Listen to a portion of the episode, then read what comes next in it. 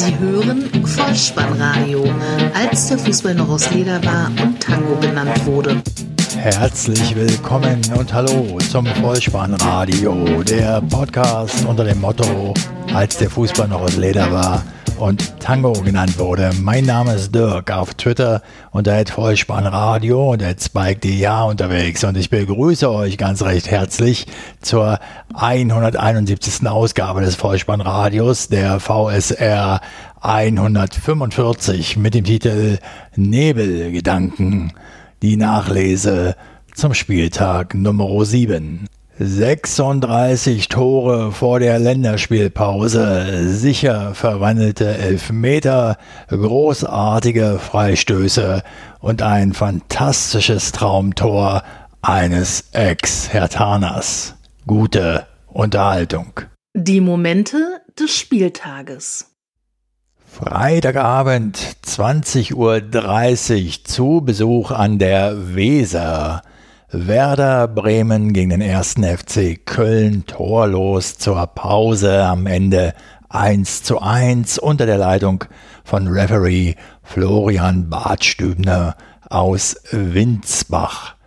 Und ob schon die Paarung nach Fußball-Bundesliga pur klingt, so war es doch ein Spiel voller Unzulänglichkeiten, bei dem sich selbst die beiden Treffer mit diesem uncharmanten Attribut schmücken durften.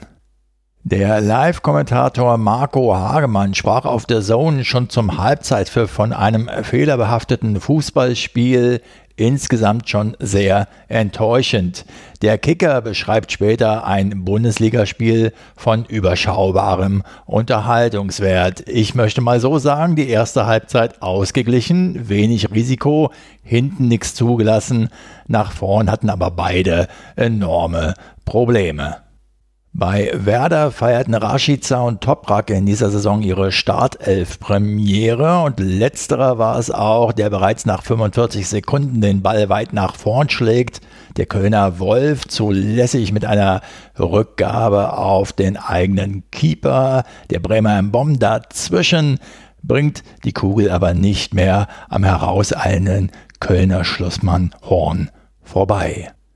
Wolf fällt auch in der 22. Minute negativ auf mit einem überharten Einsteigen gegen Eggestein in Form eines Kung-Fu-Tritts in Hüfthöhe. Er sieht dafür die gelbe Karte. In der 37. packt Keeper Horn noch einmal vor Mbom zu. In der 39. stößt er dann mit dem Bremer Stürmer Sargent zusammen, bekommt dabei einen Schlag in der Hüftregion ab und muss ausgewechselt werden.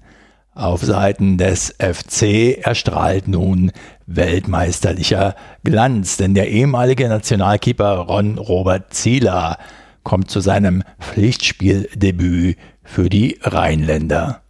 Die zweiten 45 Minuten, sie starten mit so einigen halbgaren Gelegenheiten. So scheitert Sargent im 5-Meter-Raum nach einem Missverständnis zwischen Zieler und Özcan nur knapp. Rashica zielt in der 54. aus der Distanz drüber und Bono steht auch noch bei einem Bittenkurzschuss im Weg. Die Kölner treten in Erscheinung in Person von Anderson, Abschlüsse in der 51. und 61. Spielminute.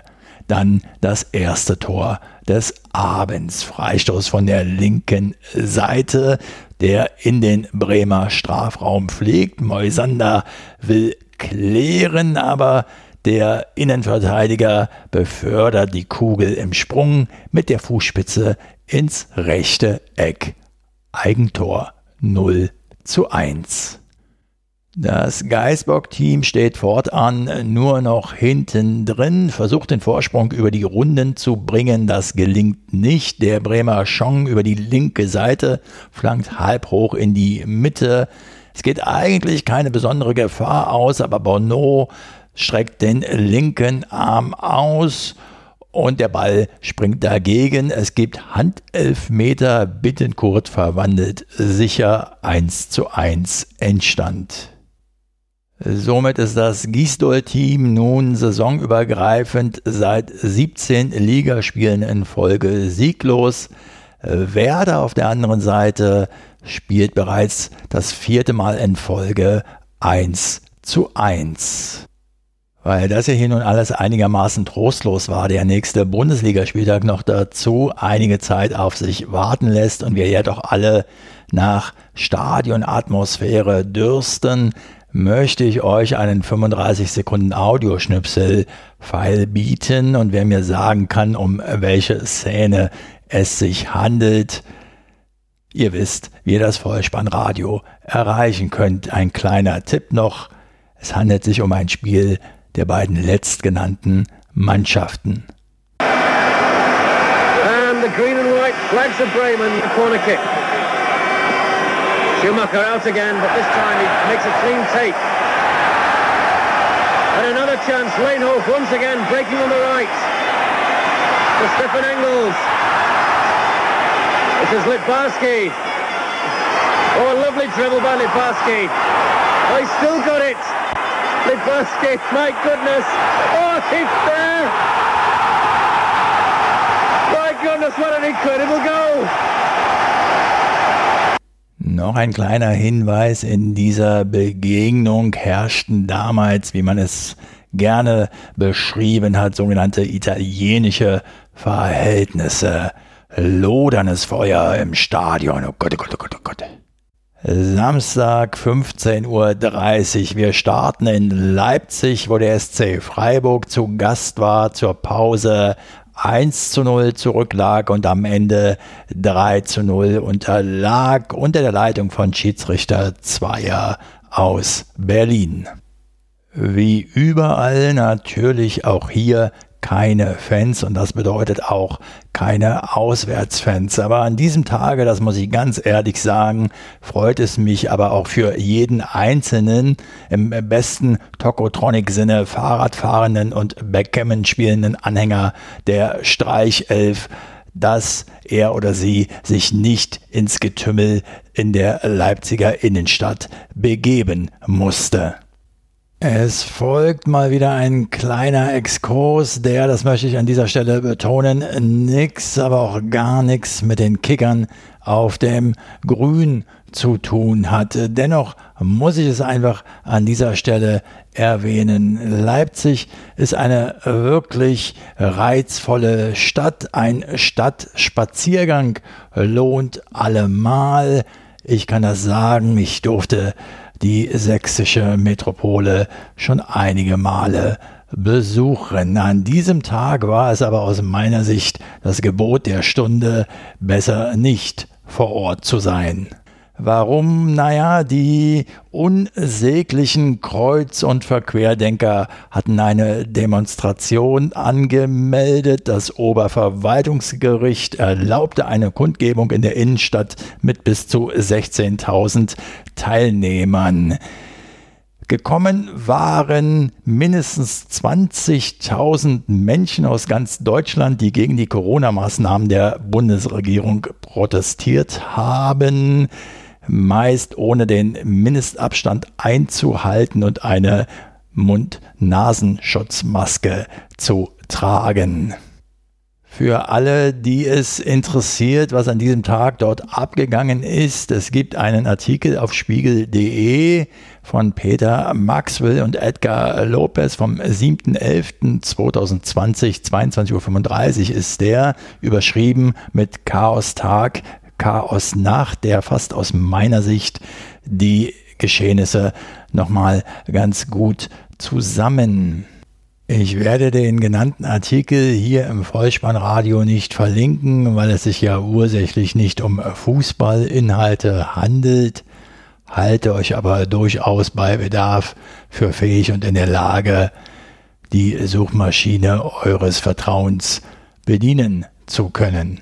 Dennoch möchte ich auf einen weiteren Artikel aus spiegel.de abstellen, der dann sozusagen die Stimmen der Politik nach dem Spiel, ich möchte fast sagen nach dem Trauerspiel, zusammenfasst. So schreibt beispielsweise der sächsische Landesverband der Partei Die Linke auf Twitter, wir haben ein potenzielles Superspreader-Event erlebt. Und weiter, wir haben erlebt, wie auf dieser Veranstaltung gültige Hygieneauflagen unter den Augen der Polizei durchgehend ignoriert worden sind. Der Wirtschaftsminister Sachsens, Martin Dullich, SPD, schreibt, Zitat, die Eskalation und das rücksichtslose Verhalten der sogenannten Querdenker sind erschütternd. Das sind Chaoten. Zum Verständnis möchte ich noch anmerken, dass insgesamt 27 Demonstrationen, Versammlungen und Kundgebungen in Leipzig angekündigt waren für Samstag 13 Uhr. Sachsens Ministerpräsident Michael Kretschmer, CDU, hatte die Demos mit der erwarteten Anzahl an Teilnehmern als unkalkulierbares Risiko bezeichnet. In diesem Zusammenhang auch wichtig zu wissen ist, dass die Stadt im Vorfeld die Demo eigentlich aus Infektionsschutzgründen an den Stadtrand verlegen wollte. Die Demoroute sollte also nicht über den Innenstadtring laufen. Und was sagt nun die Polizei dazu? Vom Sprecher der Polizeidirektion Leipzig, Olaf Hoppe, war zu vernehmen, die Kontrolle ist für uns fast unmöglich. Und weiter sagte er, man habe die Masse über den Ring ziehen lassen, weil man sie nur unter Einsatz massiver Gewalt hätte zurückhalten können. Je mehr ich über diese Geschehnisse vor Ort lese, höre oder sehe, desto abstruser und diskussionswürdiger finde ich das Ganze auf so vielen Ebenen. Ich frage mich wirklich, was für vernebelte Gedanken an diesem Tage dort unterwegs gewesen sein müssen. Da dies aber hier ein Fußball-Podcast ist, möchte ich es mit folgendem Einspieler kurz halten, um zumindest meiner Seele ein wenig Luft zu machen. Das kann nicht sein so. Diesen Komplex und damit auch diesen Exkurs abschließend empfehle ich sämtlichen Kreuz- und Verquerdenkern, das aktuelle ZDF-Magazin Royal mit Jan Böhmermann. Wie bekomme ich nun die Kurve zum Fußball? Thomas Berthold, Fußballweltmeister von 1990, war ebenfalls auf der Kundgebung vertreten. Was der allerdings so von sich gegeben hat, könnt ihr in Teilen auch in dem genannten Artikel Chaos Tag, Chaos Nacht nachlesen. Endlich auf den grünen Rasen Leipzig gegen Freiburg. 15. Minute. Orban köpft an den Pfosten, hatte sich aber vorher aufgestützt. Auch Forsberg trifft das Aluminium nach Zuspiel von Haidara in der 17.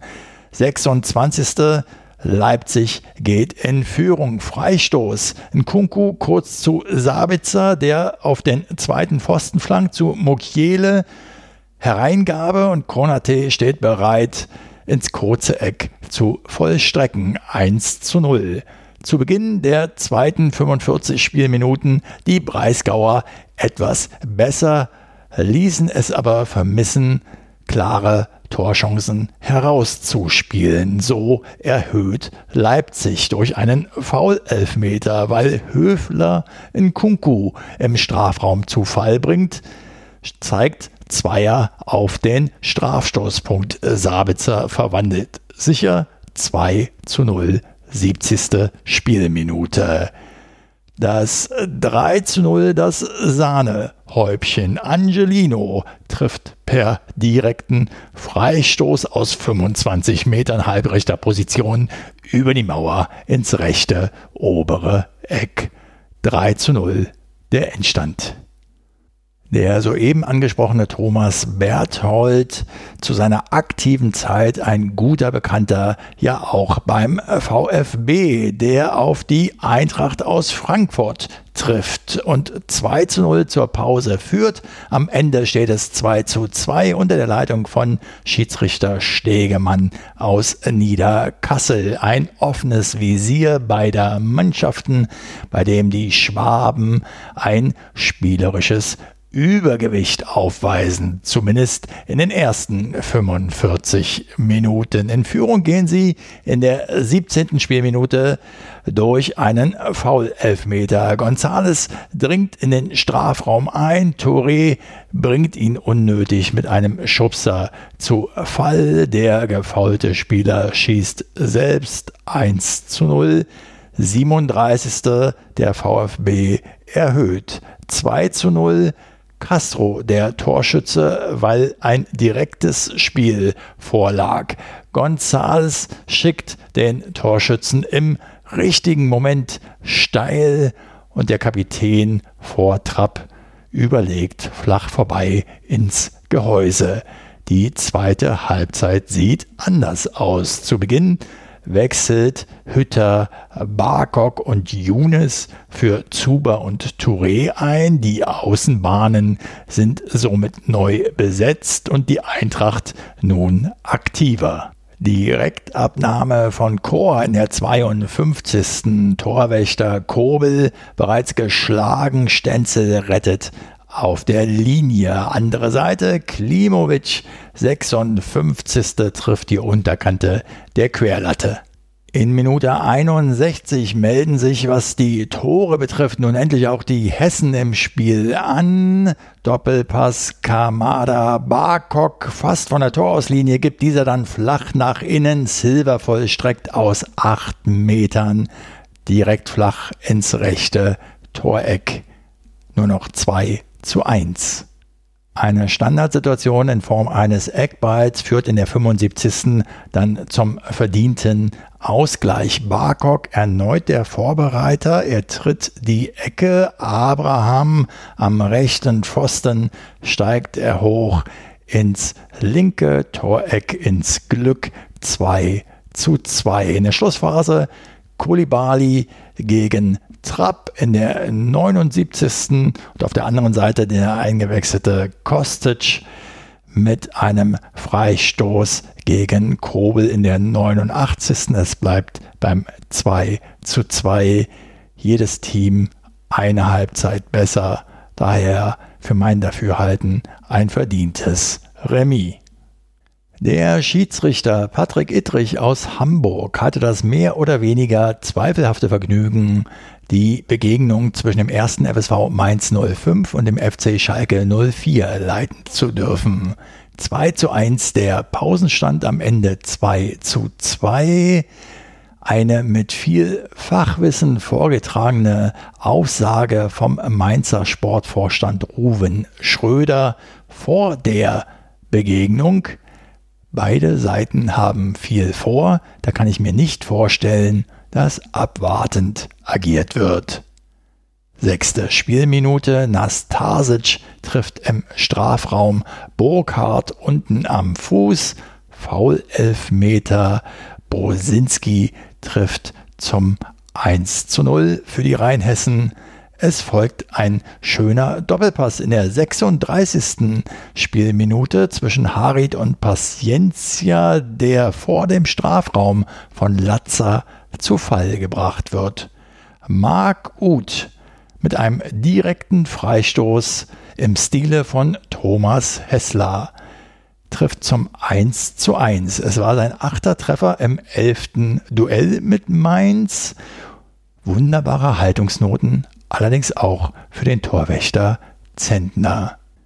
Wir schreiben die 44. Spielminute. Es gibt schon wieder Foul-Elfmeter für das lichte Team. Burkhardt steckt zu Mateta durch. Der hat seinen Arm im Gesicht seines Gegenspielers Kabak. Allerdings hat auch Kabak den Arm draußen und so entscheidet der Unparteiche auf Strafstoß. Später wird von einem umstrittenen Elfmeter gesprochen.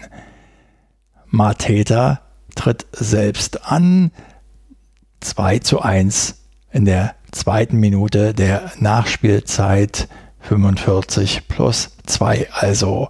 Es war der sechste Elfmeterpfiff gegen die Knappen in der siebten Partie.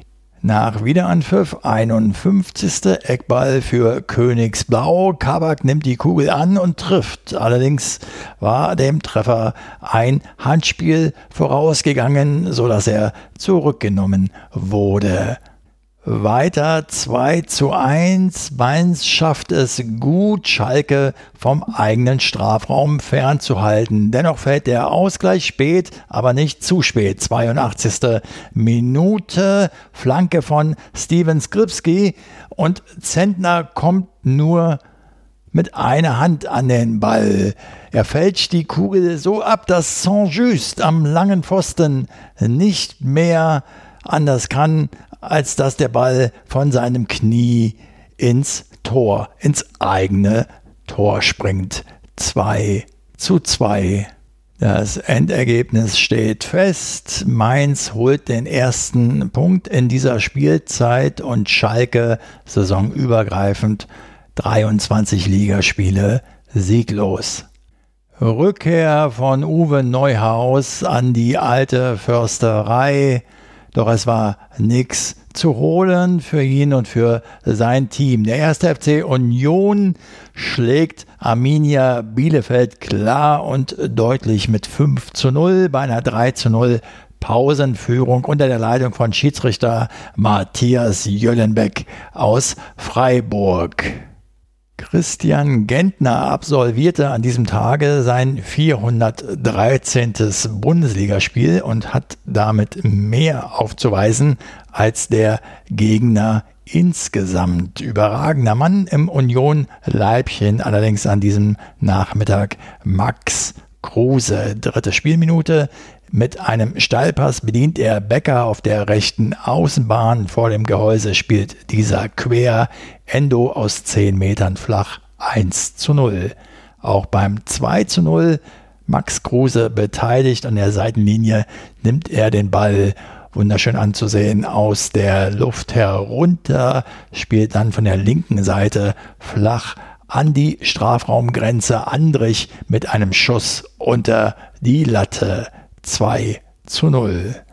In der zweiten Minute der Nachspielzeit 45 plus 2 also hat Max Kruse im zentralen Mittelfeld angespielt. Viel, viel Platz und er sieht Becker von der halbrechten Seite und spielt ihn an. Und der Niederländer trifft ins kurze Eck 3 zu 0 der Halbzeitstand. Nach dem Pausentee, 51. Minute, fängt Hans-Joachim Abel an zu zittern. Es gibt Strafstoß für Union, weil Pieper Gogia im 16er zu Fall brachte. Max Kruse vollstreckt zum 4 zu 0. Er hat damit 16 verwandelte Strafstöße mit einer 100% Quote aufzuweisen. Das schaffte vor ihm bisher eben nur jener Hans-Joachim Abel, der für Schalke, Bochum und Düsseldorf aktiv war. Den Schlusspunkt in der 89. setzt Teuchert, der von Gogia angespielt auf 5 zu 0 stellt. Für die Köpenicker bedeutet dieser haushohe Heimerfolg nicht nur, dass sie zum sechsten Mal in Folge ungeschlagen bleiben, nein, sie übernachten auch auf dem Champions League Rang 4. Weiter geht es mit dem an diesem Bundesliga-Wochenende höchst erfreulichen Berlin-Teil. FC Augsburg gegen Hertha BSC 0 zu 3. Zur Pause hatten die Hauptstädter bereits mit 1 zu 0 geführt. Der Mann an der Pfeife, Herr Willenborg aus Osnabrück. Die erste Gelegenheit im Spiel hatten die Gastgeber des Tanzschuss von Gregoritsch in Minute 17 knapp drüber. Dann folgt ein typischer Dahlmann in der Bundesliga-Konferenz, 22. Jörg Dahlmann. Die Partie ist noch kein Schenkelklopfer. 33. Einige Gelegenheiten für die Berliner. Luke Bacchio schön freigespielt. Äh, Gumni rettet aber per Grätsche zum Eckball. 34. ein Cordoba Kopfball, den Gikiewicz problemlos entschärfen kann. Beste Möglichkeit für den Hertha Neuzugang Gwen Dorsey. In der 37. wird er aber im letzten Moment am Abschluss gehindert. Augsburg erzielt einen Treffer. André Hahn, der Torschütze allerdings, stand er dabei hauchdünn im Abseits 40. Spielminute. Der Augsburger Abwehrspieler Felix Udokai von Yogi Löw kürzlich für die anstehenden Länderspiele nominiert, trifft in der 42. Cordoba im 16er. Strafstoß. Unglücklich zwar, aber er trifft ihn. Kunja verwandelt 44. 0 zu 1 die Pausenführung Halbzeitstand. Anpfiff zur zweiten Halbzeit. Cordoba muss verletzt ausgewechselt werden. Für ihn kommt Piontek auf Berliner Seite und Jörg Dahlmann verwechselt Robert Lemke mit Werner Höfer. Ansonsten treibt das Nebelfeld des Lech sein Unwesen. Mit fortschreitender Spieldauer bildeten sich dicke Nebelschwaden über der Fuggerstadt. Der Lech, ein rechter Nebenfluss der Donau in Österreich und Deutschland, zeichnete dafür verantwortlich. Laut Wikipedia ist der Lech ein ca. 270 Kilometer langer Fluss, der in Vorarlberg entspringt und durch Tirol und Südbayern fließt, wo er in die Donau mündet. Ich habe wirklich danach gesucht, aber tatsächlich keinen Hinweis darauf gefunden, dass der Lech nicht auch durch Leipzig fließen würde die einzig mögliche Erklärung für mich, für die vernebelten Gedanken, die auf der bereits angesprochenen Kundgebung an diesem Tage dort unterwegs waren. Zurück auf das Spielfeld der Puppenkiste. 52. Minute. Piontek flankt in den 16er. Hauleo nimmt den Ball wunderschön herunter ist somit Vorbereiter für Luke Bacchio, der sich bedankt und das 0 zu 2 erzielt. Der eingewechselte Berliner Stürmer Krzysztof Piontek wird steil geschickt. Jikiewicz rettet weit vor dem Tor in höchster Not. 54. 60. Wechsel beim FC Augsburg. Finn Borgerson und Niederlechner kommen auf den Rasen und haben in der 61. direkt eine Gelegenheit. Finn Borgerson spielt Alderette den Ball durch die Beine. Niederlechner freie Schussbahn, kommt zum Schuss, rutscht weg. Schwolo hält den Ball. Die komplette Abschlussmisere vom bisher glücklosen Piontek in einem sehr vorzeigbaren Schnellangriff der Hertaner in der 64. Spielminute wurde sie mehr als deutlich. Luke Bacchio leitet den Konter ein, bringt den Ball zu Kunja, der ihn gut abschirmt und rechts eben zu Piontek gibt. Der volles Risiko trifft aber wieder nur den rechten Außenpfosten. Zudem wäre auch Guendouzi noch zur Stelle gewesen. 85. bedarf es noch eines Beweises. Piontek rechts frei durch. Statt es selbst zu machen, legt er schwach in die Mitte ab. Es fehlt an Selbstvertrauen. In der 86. Minute ist es dann endlich soweit. Der erste Saisontreffer für Piontek. Kunja spielt einen Steilpass, Herthas bisher uneingelöstes Versprechen, startet noch aus der eigenen Hälfte, ist daher nicht im Abseits, geht rechts durch, mit Hilfe des Innenpfostens ins lange Eck 0 zu 3. Endlich. Topspiel am frühen Samstagabend. Und wenn man die Spiele in der Bundesliga-Konferenz zwischen Mainz und Schalke oder auch zwischen Augsburg und Hertha gesehen hat, dann kann man aus neutraler Sicht ehrlicherweise sagen, es ist fast eine andere Sportart. Es geht los, meine Damen und Herren. Machen Sie sich auf allerhand gefasst. Borussia Dortmund empfängt den FC Bayern München 1 zu 1 nach 45, 2 zu 3 nach 90 gespielten Minuten. Der Mann mit den Karten in der Tasche, Manuel Gräfe aus Berlin. Der BVB zu Beginn defensiv sicher. München presste hoch und ließ sich doch das eine oder andere Mal von den Schwarz-Gelben überraschen. Allerdings kam es zu keinen großen Torgelegenheiten.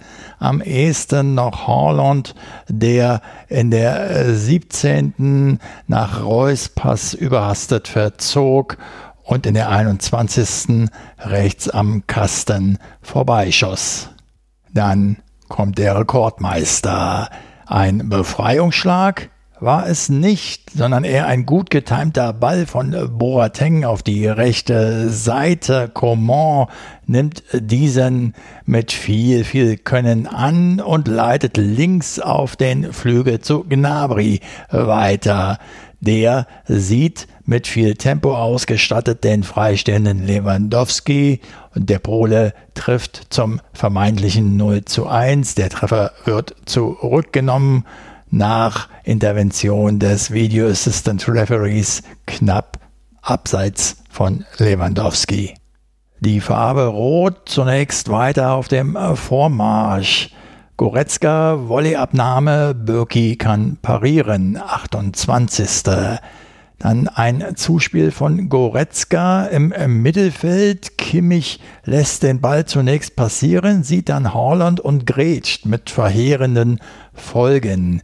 Er muss verletzt vom Feld. Am heutigen Sonntag berichtet der Kicker von Verdacht auf Meniskus Einriss im rechten Knie. Er muss operiert werden und fällt bei den Bayern mehrere Wochen aus gute Besserung. Wenige Sekunden vor dem Gang in die Kabinen die Führung für das Favre-Team. Hummels leitet ein, gibt links auf die Seite zu Sancho, der Guerrero anspielt. Dieser initiiert einen Doppelpass mit Reus und der Kapitän schließt direkt unter die Latte ab 1 zu 0.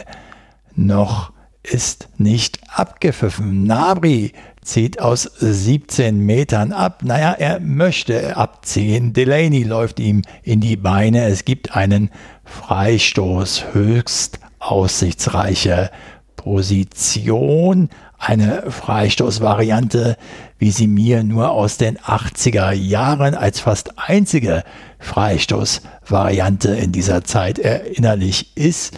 Alaba trifft sehenswert 1 zu 1 Halbzeitstand. Früh nach dem Seitenwechsel 48. gehen die Bayern in Front. Die Abstände sind zu groß bei den Borussen. Nabri links zu Hernandez, der flankt nach innen. Lewandowski trifft, weil er schneller ist als sein Gegenspieler Hummels in dieser Situation. Der Ball schlägt rechts unten im Tor ein. Für den Polen zwischen 2010 und 2014 noch BVB-Profi war dies im 13. Duell mit Dortmund bereits das 17. Tor. In der 69. wird Leroy Sané für Coman eingewechselt und er ist es auch, der nach einem Schnellangriff der Münchner für die Vorentscheidung sorgt. 80. Vorarbeit von Lewandowski. Sané schlägt noch einen Haken. Akanji, der BVB-Abwehrmann, kann nicht mehr eingreifen. Der Ball schlägt perfekt links unten im Tor ein. 1 zu 3. Der Torschütze zum 1 zu 3 vertändelt den Ball in der Offensive. Guerrero gibt zu Erling Haaland und der Norweger, er macht standesgemäß sein Tor an Neuer vorbei aus Nahdistanz flach 2 zu 3, 83. In der 87. eine Volleyabnahme von Reus über das Gehäuse. In der dritten Minute der Nachspielzeit erzielt Lewandowski noch ein Tor abseits erneut. Es bleibt beim 2 zu 3. Die Bayern aus München wieder einmal einen Tick besser als die Dortmunder Borussia. Das Flick-Team war letztlich verdient mit 3 zu 2 erfolgreich und siegte nun schon zum siebten Mal in den jüngsten acht Bundesliga-Partien gegen den BVB. Sie bleiben damit an der Tabellenspitze, die sie ja in der Vorwoche erobert haben. Damals übrigens zum 800. Mal Tabellenführer in der Bundesliga-Geschichte des FC Bayern. In dieser Rubrik ist der BVB auf Platz 2 mit 174 Tabellenführungen, wie der Kicker zu berichten weiß. Im ersten Sonntagsspiel traf der VfL Wolfsburg auf die TSG 1899 Hoffenheim gewann am Ende verdient mit 2 zu 1 bei einer 2 zu 0 Halbzeitführung unter der Leitung von Schiedsrichter Jablonski aus Bremen. Der Unparteiische hatte in der fünften Spielminute nach einem Konter der Wölfe über Brekalo und Philipp einen Treffer von Steffen wegen angeblicher Abseitsposition zunächst nicht anerkannt. Der Video Assistant Referee griff ein. Jablonski revidierte sich 1 zu 0. Die Niedersachsen bauen ihren Vorsprung aus. 26. Steffen scheitert an Baumann nach einem starken Pass in die Tiefe von Schlager. Der Abpraller landet bei Weghorst. Der zieht ab, aber trifft nur den im Weg stehenden Ack Poguma. Der Abpraller wiederum landet bei Steffen. Diesmal passt der kurz zu Weghorst und der Niederländer trifft im zweiten Versuch zum 2 zu 0. In einem intensiven Spiel mit vielen Zweikämpfen, bei denen sich Schlager eine blutende Nase und Arnold nach einem Zusammenprall mit Summer Seku eine Platzwunde am Kopf zuzog, war der VfL doch über weite Strecken die bessere und gefährlichere Mannschaft, auch weil sie immer wieder gute Vertikalpässe nach Ballgewinn spielten und damit für Unordnung sorgten. Arnold spielte unterdessen mit Turban weiter und zum Ende der ersten Spielhälfte Chancen für die Sinsheimer. Außenrissversuch von Belfodil in der 40. rechts am Tor vorbei. Baumgartner kann den Ball in der dritten Minute der Nachspielzeit 45 plus 3 nicht vollständig kontrollieren. Pausentee. Mit Beginn der zweiten 45 Spielminuten baute die TSG noch weiter Druck auf, aber zunächst hätte mal der VfL für die Entscheidung sorgen äh, können, weil Vogt gegen Schlager einen Elfmeter verursacht hatte. Weghorst trat an, setzt das Spielgerät aber links am Gehäuse vorbei in der 84. Spielminute. Und so kam es, wie es kommen musste. Hoffenheim kommt zum Anschlusstreffer. 87. ein weit und hoch in den 16er geschlagener Ball von Vogt Brooks verschätzt sich nicht zum ersten Mal in dieser Spielzeit. Adamian hat freie Schussbahn. 2 zu 1. So gab es am Ende noch einmal Ramba Zamba, zweite Minute der Nachspielzeit. Freistoß für die Kraichgauer, 17 Meter Torentfernung, rechte Position. Der Ball wird von der Mauer zur Ecke abgefälscht. Die Ecke wird ausgeführt. Arnold hat den Arm und die Hand zu weit oben, verursacht einen Handelfmeter. Vierte Minute der Nachspielzeit. Dabur tritt an. Castells ahnt die Ecke und hält den Ball. Es bleibt beim 2 zu 1. Castells wehrt bei der Abwehraktion die Kugel zur erneuten Ecke ab. Es gibt noch einmal Eckstoß. Rudi bringt das Leder hinein. Kein entscheidender Abnehmer zur Stelle, aber Baumgartner hakt bei Joao Victor ein. Der nächste Strafstoß Nein. Ende. 1899 Hoffenheim, nun seit fünf Ligaspielen sieglos. Der VfL Wolfsburg hingegen bleibt weiter ungeschlagen. Der Trainer Glasner hatte sich ja kürzlich zur Transferpolitik geäußert. Schmatke war nicht amüsiert und wenn man beim VfL Sportdirektor Marcel Schäfer genau hingehört hat, dann wird wohl das Kapitel Schmatke und seine Trainer in der Länderspielpause intern besprochen in der Autostadt. So ein letztes Mal die Regler hochgefahren für das finale Sonntagsspiel an diesem Spieltagswochenende und ich kann euch jetzt schon versprechen, es lohnt sich. Bayer Leverkusen gegen Borussia Mönchengladbach. 2 zu 2 zur Pause am Ende 4 zu 2 für die Werkself Schiedsrichter Herr Osmas aus Hannover. 18. Spielminute. Bayer-Keeper Radetzky verursacht gegen Embolo einen Strafstoß, trifft diesen am Fuß. Stindel trifft ins Tor 0 zu 1. 27. Leverkusener Konter über Tapsova und Diaby kommt der Ball zu Alario. Spitzer Winkel, hoher Bogen über Sommer hinweg ins rechte obere Toreck. Wunderschöner Treffer. 1-1. Zweites Tor von Lars Stindl an diesem Abend. Halb links im Strafraum kommt er zum Abschluss an Radetzky vorbei ins rechte Toreck. Es findet noch einmal eine Überprüfung statt, weil möglicherweise Tyram oder Wirtz am Ball gewesen sein könnten. Nach Überprüfung des Video Assistant Referees war es wohl Wirtz. Das bedeutet, der Spielstand lautet 1 zu 2. Gladbach führt.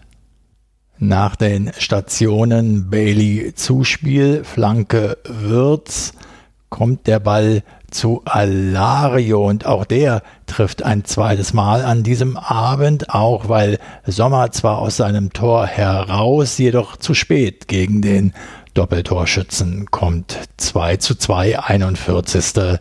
der Halbzeitstand. Mit der folgenden Szene entscheidet sich für mich der Spielausgang. Riesenchance für die Fohlenelf, halblinke Position im Strafraum. Benzemaini gibt ganz rechts raus zu Stindel, sehr spitzer Winkel, Torabschluss. Radetzky, der Teufelskerl, rettet gerade noch vor der Torlinie, die Kugel breit zurück in den 5-Meter-Raum. Wolf rauscht heran, freistehend und weit über das Tor. So geschehen in der 67. Spielminute. Eine Zeigerumdrehung später geht Leverkusen in Führung. Würz spielt äh, Diaby links frei und der steckt gut durch in den Lauf von Bailey. Bereits im Strafraum nahe der Torauslinie. Auch hier ein sehr spitzer Winkel. Flach unter Sommer hindurch ins Glück. 3 zu 2. Das Boss-Team dreht das Spiel komplett. Die Stationen Würz, Bellarabi, Lars Bender und letztlich kann der rechts freigespielte Amiri am Strafraum scharf nach innen geben und Baumgartlinger läuft ein und vollstreckt zum 4 zu 2 82. Spielminute. Ein Ex-Hertaner, der Österreicher Valentino Lazaro, sorgt für ein ganz besonderes Schmankerl zum Schluss. Er erzielt ein Tor in einer Position seitlich in der Luft stehend mit dem Rücken zum Tor mit dem Absatz akkurat ins linke Toreck. Ein Treffer, an den wir uns mit Sicherheit bei diversen Torauswahlentscheidungen des Monats, des Jahres zurückerinnern werden. Für diese Begegnung allerdings hat er nur noch statistischen Wert. Vierte Minute der Nachspielzeit, 4 zu 3 der Endstand. Zusammenfassend lässt sich feststellen, Leverkusen hat in Würz aus meiner Sicht seinen überragenden Akteur, bleibt weiter ungeschlagen und klettert in der Tabelle auf Rang 4. Somit hat das Vollspannradio auch die Momente dieses siebten Bundesligaspieltages wieder pflichtbewusst und mit Freude für euch zusammengekehrt. Es folgt eine Länderspielpause. Es geht los am 11. November in Leipzig in Freundschaft gegen Tschechien, weiter am 14. November in der Nationenliga ebenfalls in Leipzig gegen Ukraine sowie am 17. November in Spanien im selben Wettbewerb gegen den Weltmeister von 2010, der diesen Titel damals mit nur acht Toren in sieben Spielen gewann na, da schau an. Das fehlt uns aber nun wirklich nicht. Was uns dagegen jetzt noch fehlt, ist die Vorschau auf den kommenden Spieltag wieder in Form eines Toto-Tipps. Dabei steht die 1 für Heimsieg, die 0 für Unentschieden und die 2 für Auswärtssieg. Auf geht's. Der Toto-Tipp. Der achte Spieltag kommt ohne Freitagsspiel daher. Am Samstag, 21.11.15.30 Uhr geht es los mit folgenden Begegnungen. Der FC Schalke 04 gegen VfL Wolfsburg 2. Arminia Bielefeld gegen Bayer Leverkusen 2. Der FC Bayern München empfängt Werder Bremen 1. Borussia Mönchengladbach Gastgeber für den FC Augsburg 1. Die TSG 1899 Hoffenheim gegen den VfB Stuttgart 1 im frühen Abendspiel empfängt Eintracht Frankfurt Leipzig 1. Im späten Abendspiel empfängt Hertha BSC Borussia Dortmund 2 und am Sonntag treffen der SC Freiburg auf den ersten FSV Mainz 05 1 und der erste FC Köln gegen den ersten FC Union Berlin 2. Die fußballfremde Abschlussempfehlung beschäftigt sich in dieser Woche aus aktuellem Anlass mit Superhelden. Nachdem ja einer, der es so gern sein wollte, definitiv jedoch niemals war, nicht ist und auch niemals mehr sein wird, nachdem der nun also endlich abtreten musste, habe ich mich mit anderen Superhelden auseinandergesetzt und die Serie The Boys auf Amazon Prime Video zu Ende geschaut zwei Staffeln mit je acht Folgen und obwohl ich nun wirklich kein Superhelden-Freak bin, wurde mir dabei nicht langweilig. Mehr noch, es war sogar recht unterhaltsam. Mir hat es gefallen? Wenn euch dieser Podcast gefallen hat, dann lasst es mich wissen. Ihr findet alle Kontakt- und Unterstützungsmöglichkeiten auf der Website des Vollspannradios bolzen und druppen.potspot.de. Folgt dem Vollspannradio auf Twitter und abonniert diesen Podcast kostenfrei, denn so verpasst ihr keine weitere Episode. Und weil ich ja nun mal bisher keine fremdfinanzierte Werbung im Podcast mache, so macht ihr doch bitte Werbung für den Podcast und empfehlt das Vollspannradio gerne weiter, denn das hilft ungemein, es noch sichtbarer zu machen. Ich bedanke mich für eure Aufmerksamkeit, für eure Zeit und euer Vertrauen in diesen Podcast und verabschiede mich auch heute wieder mit dem Hinweis für den Fall, dass ihr die Kugel mal wieder im Netz unterbringen wollt. Kopf, Innenseite, Außenriss und Hacke. Nein, nur mit dem Vollspann geht er rein. Vielen Dank, bleibt gesund. Ciao. Sie hörten Vollspannradio. Vollspannradio. Vollspannradio. Vollspannradio. Vollspannradio.